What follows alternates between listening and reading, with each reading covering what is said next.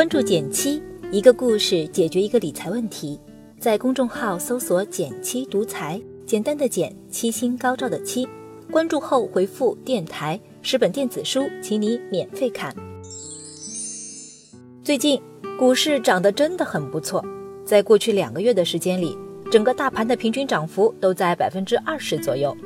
不过我有个朋友更厉害，他比大盘还多赚了一倍。最近看他晒了好几次截图，感觉特别开心。那么他是怎么做到的呢？你最近的投资收益又怎么样呢？欢迎点赞留言和我交流，我会看哦。我先来揭晓答案。他之所以赚这么多，是因为他买了一个指数——券商指数。这个指数从年初开始一路暴涨，超过了百分之五十。这里我们有必要解释一下，什么是券商指数。这个指数全称是中证全指证券公司指数。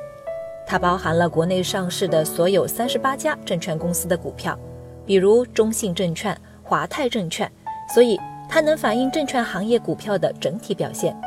那为什么券商指数可以跑赢大盘这么多呢？其实很好理解，券商的收入很大一部分来自交易佣金，所以市场行情好了，开户多，交易频繁，券商就更容易赚钱。反之，股市表现差。大家都不买卖股票了，证券公司的日子就难过了，这个指数表现就会很差。不少人说，券商指数就是股市的晴雨表，也是基于这个原因。所以，一旦市场宣扬起所谓的牛市概念，券商总是能赚到第一桶金。而且，就像我这个买券商指数的朋友一样，券商指数还能放大股市收益，光是听着就很诱人。不过，你也别光看见贼吃肉，没看见贼挨打。券商指数挣得多，赔的更多，这大起大落的走势还真不是一般投资者承受得起的。而且接受考验的还不只是股民，还有那些在证券公司工作的人。我身边一个就职券商的朋友，去年工资还不到牛市时候的一半，最艰难的时候只能靠三千块的底薪过日子。还有更惨的，直接在裁员潮中成了炮灰。所以有人笑称，券商这个行业。包括券商股指数是典型的三年不开张，开张吃三年，非常形象。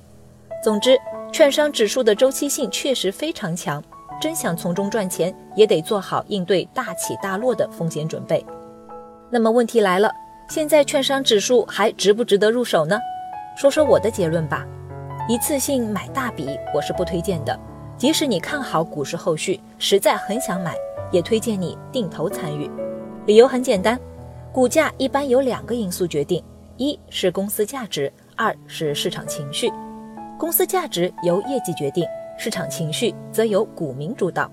很显然，从年初到现在，股市大涨的日子也就那么几天，由此导致的开户数和交易量激增，也只是股民们的一个短期行为，并不代表券商公司的业绩在长期有什么质变。所以这一波上涨，情绪上的推动更占上风。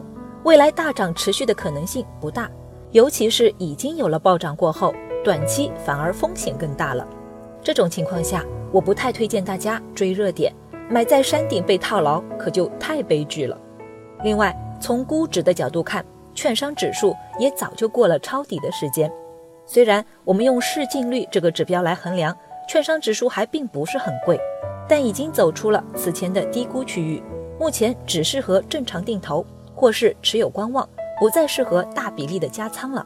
所以总的来说，像券商这样周期性很强的指数，如果你能在低点多攒一些份额，等它涨起来，收益可能会非常可观。而如果它已经疯涨了一段时间，并且估值已经不再便宜了，那临时抱佛脚的意义就没有那么大了。当然，有朋友还是看好未来，那么券商指数在股市好的时候涨得多，这个逻辑还是成立的。总之，控制资金量，并且分批买入，还是普通人的最佳选择。每次股市涨两天，就会有人问：牛市来了吗？其实，对于牛市的判断，真的不是靠一两个交易日的涨跌就可以下定论的。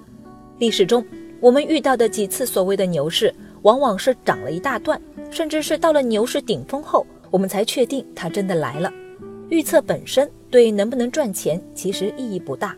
但真正能赚到钱，尤其是赚大钱的，却都有一个共同点：有完整的投资方法，涨能拿得住，跌能亏得起，长期来看赚钱概率更高。对照这三点，你也不妨做个自查：现在你的投资经得住这个标准的推敲吗？好了，今天就到这里啦。右上角订阅电台，我知道明天还会遇见你。微信搜索并关注“减七独裁，记得回复“电台”，你真的会变有钱哦。